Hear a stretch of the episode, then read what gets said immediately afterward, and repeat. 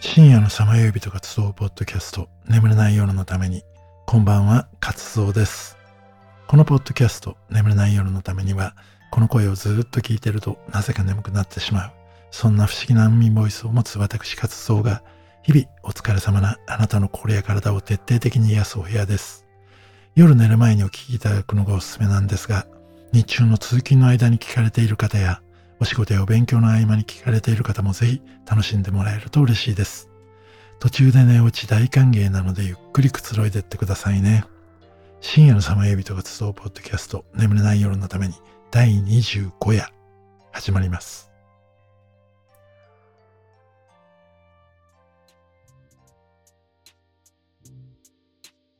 眠れない夜。深夜3時を過ぎてもなかなか寝つけない夜。ここんとこ2時前には眠れてたのに、今夜は全然眠くなんねえんだよな。なんか3時過ぎてもまだ起きてると罪悪感っていうか、なんかいろいろいけないことしてるような気になんだよな。時間なんか気にしないで寝たい時に寝ればいいんだけどさ。時間が気になって眠れねえ。なんて。深夜3時過ぎを指す時計が気になって眠れなかったことありませんか？というわけで、今夜は時間についていろいろ調べてみました。昨日から学び、今日生き、明日へ期待しよう。20世紀の偉大な物理学者、アインシュタインの言葉です。今からあと数時間後で明日になるんですが、この今日と明日は時間という見えない線で区切られています。この時間というのはどうして生まれ、どう役立って、どんな力を俺たちに与えているんでしょう。ただ自然に追従するんじゃなくて人間がその自然や環境を理解しそれを利用して新たなものを生み出すことを文明と呼びます。時間はその文明の中から作り出されました。世界で最も古い文明を築いたメソポタミア、エジプト、インダス、黄河の人々はそれぞれが持つ豊かな水源や大地を使って農業を発展させたことで生きていくための食料をより確実に確保するという画期的なことを行いました。その農業をやりやすくしていくためには、ただ日々を暮らしているだけだととってもわかりづらい雨が降りやすい時期や寒暖差などの気候の変化が周期的に起きているということを理解する必要があります。日が昇り、日が沈み、月明かりに照らされながら太陽や月、星といった空から送られてくるものを情報として記録し、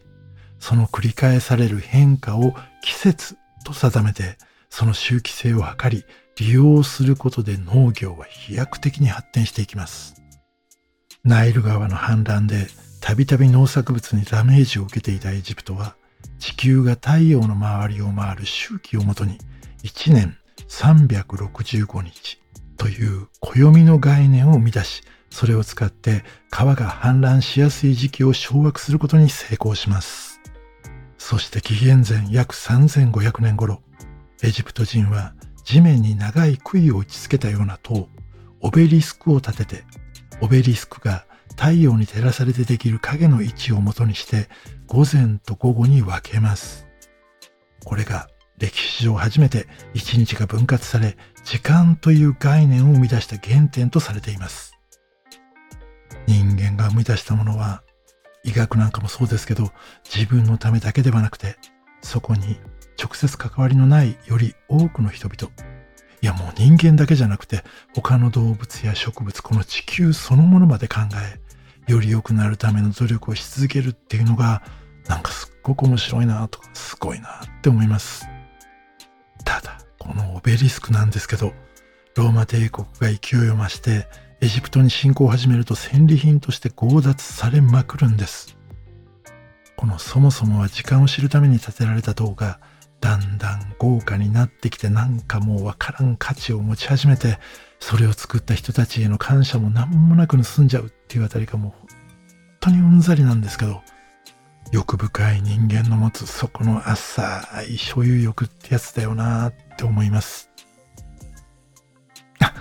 話が思いっきり脱線してしまいました。そう、時間の話でしたよね。また時間の話に戻ります。まず、1日は24時間で区切られていますよね。そしてそれを午前と午後で半々にして12時間刻みになっている。あれはまず古代メソポタミアが1日を12で割った後に、先ほどお話したようにエジプトが1日を午前と午後に分割したので、午前の12と午後の12で合わせて24になったっていうことだそうです。で、なんで10じゃなくて12なんだよって思われた方は、ちょっと長い説明になるので、もしご興味があれば、お時間がある時に眠ための第13話、数字が教えてくれることをお聞きいただけると嬉しいです。そこでね、あの月だけではない数字のいろんな面白いところをお話してますので、ぜひお聞きくださいね。で、とりあえず24に割ってみたわけですが、実際は季節によって日の長さって違うじゃないですか。夏に比べて冬の日照時間は短いですよね。農業やってる立場だとしたら、やっぱり日照時間ってめっちゃ大事だから、当時は今みたいに時間をきっちり均等に割っていなくて、日の長さに合わせて1時間が長くなったり短くなったりしていたんです。これを定時ではないということで、不定時法と言います。ちなみに日本も明治時代の初期まではこの不定時法でした。だからこのまま不定時法を今でも使っていれば、会社とかで日中お仕事されている方は、冬は仕事が結構早く終わるわけですよ。冬なんかね、朝寒いじゃないですか。不定時法だったら、午前中結構ゆっくりスタートして午後も早々帰れますよ。不定時法良くないですか？で、日本が今の1日をきっちり24で割った定時法になるのは、1872年、明治5年、12月3日。これは太陽暦だと明治6年1月1日にあたるんですが、その日に国の暦が太陰太陽暦から太陽暦に変わった時で、その一環として現在と同じ定時法の時刻制度が定められました。その定時法は1秒さえ定まらない不定時法と比べたら機械的に動けるので時計とめっちゃ相性いいじゃないですか。だから当然の流れとして時計の開発が進み時計が普及し始めます。それは電車や旅客機の到発着時間とか就労時間や休憩時間の割り振りとか友達との待ち合わせ時間とかいろんなところで助かりますよね。今俺たちは食品の賞味期限とか、怪我や治療の回復時期とか、ホテルの予約の日取りとか、カレンダーを使って大きな日数のくくりを知っていますが、その上に時計が登場したことで、分単位、時間単位の縛りを受けて、日々の生活を送っています。だけど日照時間が違うように、俺たちの体感時間ってやっぱり違いますよね。体調や環境によっても1分がめっちゃめちゃ長く感じることだってたくさんあります。定時法はとても客観的な人間にはかなり距離のある関わり方しか本当はできない表示法なので時間に細かくなりすぎてあと何分我慢するとか何時になったら始めるとかね時間で自分の心や体をがんじがらめに縛らないようにお互い本当に気をつけましょう。で時間といえばタイムマシンとかタイムワープ、タイムトラベルってあるじゃないですか。このタイムマシンが初めて登場したのは1887年にスペインの作家エンリケ・ガスパール・イ・リンバウが書いたアナクロノペテという小説だそうなんですが、その後もね、バックトゥ・ザ・フューチャーとかドラえもんとかでも使われているあの時空を超えて過去や未来に旅立つのって現実的に可能なんでしょうか？これについては少なくとも過去にタイムワープするのは不可能だろうと現在では考えられています。その説明をするために必要になるのがエントロピー増大の法則なんですが、これなんか聞いたことあるぞって方いらっしゃるんじゃないかと思うので簡単に説明しますね。このエントロピー増大の法則は現在は経済学なんかでもよく取り上げられていますが、それは熱力学から生まれています。例えば熱々のコーヒーがあったとして、これを1時間そのまま常温でほっといたらどうなりますか？常温に近づいてどんどん冷たくなりますよね。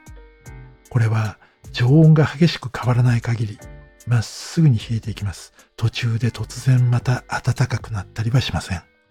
こういうのを不可逆、逆にならないっていう意味なんですが、不可逆の現象って言うんです。池に小石を放ったら水が飛び散り波紋が起きます。この飛び散った水が元の配置に戻ることはないし、起きた波もまた同じ動作を繰り返すことはないんです。時間もこのように不可逆の現象なので、過去に時間を戻すことはどう考えても不可能なんです。だって過去に戻るって自分だけじゃなくて全ての動植物が同じ状態に移動しなきゃいけないんですよ。仮想空間なら作れますが、全ての細胞、物質が時間を遡るなんてありえません。ただ、今とっても熱い学問で、俺も個人的にすごく興味を持って楽しんで学んでいる量子力学の世界では、それが起こるかもって思えるような学説を唱えてらっしゃる方がたくさんいます。例えばパラレルワールドとか。量子力学は今までの古典科学をぶち破って、人間にはまだまだわからないことがいっぱいあるんだぞっていうことを嫌っていうほど分からせてくれた点や、またどんどんどんどんミクロの世界になっていたものをマクロな視点に見つめ直すきっかけを与えてくれたことなど数えればキリがないほど面白い科学分野なんですが、このお話はまたいつか別の機会にできればと思っています。結局、時は戻らないから素晴らしいって俺本当に思ってます。いっぱい失敗して、なぜそうなったのか、その意味を学んで、次の機会へと生かしていく。そして明日のために今日いろんな準備をしながら過ごしていき、もし自分に与えられた時間にでききれないことがあったら、より良い形で次に生きる人たちのために伝えていく。時を重ねた先にある未来は、そんな結晶のような輝きに満ちた世界です。この1秒を、1分を、1時間を、そして1日を、刻み続ける日々の積み重ねが皆さんにとって大切な時間でありますように。時間について話したいことはまだまだいっぱいありますが、それはまた次の機会に。ここからは俺のオリジナル曲を聴いていただきます。今夜お届けする曲はハリーヤ。聴いてください。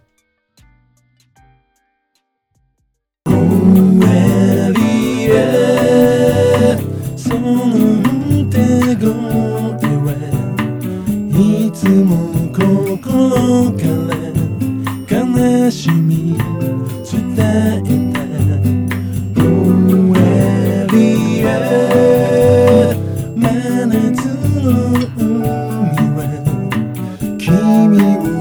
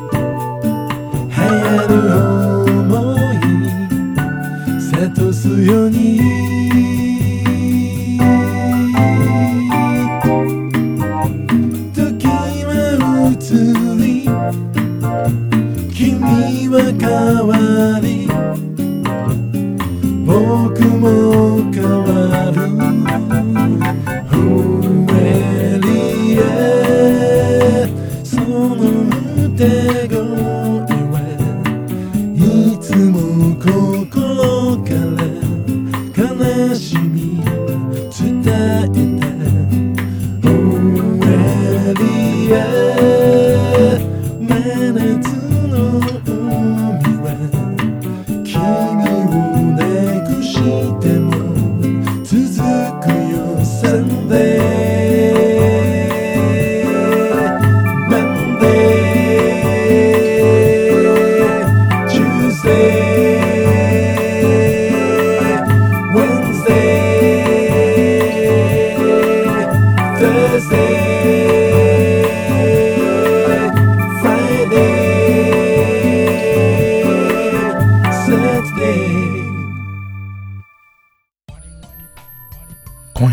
間についていろいろお話ししました。時間って当たり前のように使ってますけどよく考えてみたら本当に昔の人たちはすごいことをやってのけたんだなって思います。で途中のオベリスクの話面白くなかったですか？みんないろんな形で社会と関わっているんだと思いますが目先だけの潰し合いって虚しいなって感じました。そしてね昨日とか明日とかっていう今そこにない時間をいかに今に生かすかが時間と向き合う上でとても大切なんじゃないかなとも思いました。皆さんはどうお感じになったでしょうか？えここからは DM の送り先をお伝えします。まず Twitter とインスタをお持ちの方はカタカナで活動と検索いただきそちらから送ってください。またメールをご利用の方は nemutame24 眠ため24アットマーク gmail.com に送っていただけると嬉しいです。また概要欄にいろいろまとめたリンクページも貼ってありますので、ぜひそちらもご利用くださいね。ね時間に縛られすぎず、かといって時間をおろそかにしないように、これからも生きていこうと思います。えー、この後俺ももう寝ますので、一緒にいっぱいいい夢を見ましょうね。そしてまたあなたとお会いできるのを楽しみにしています。素敵な夢をおやすみなさい。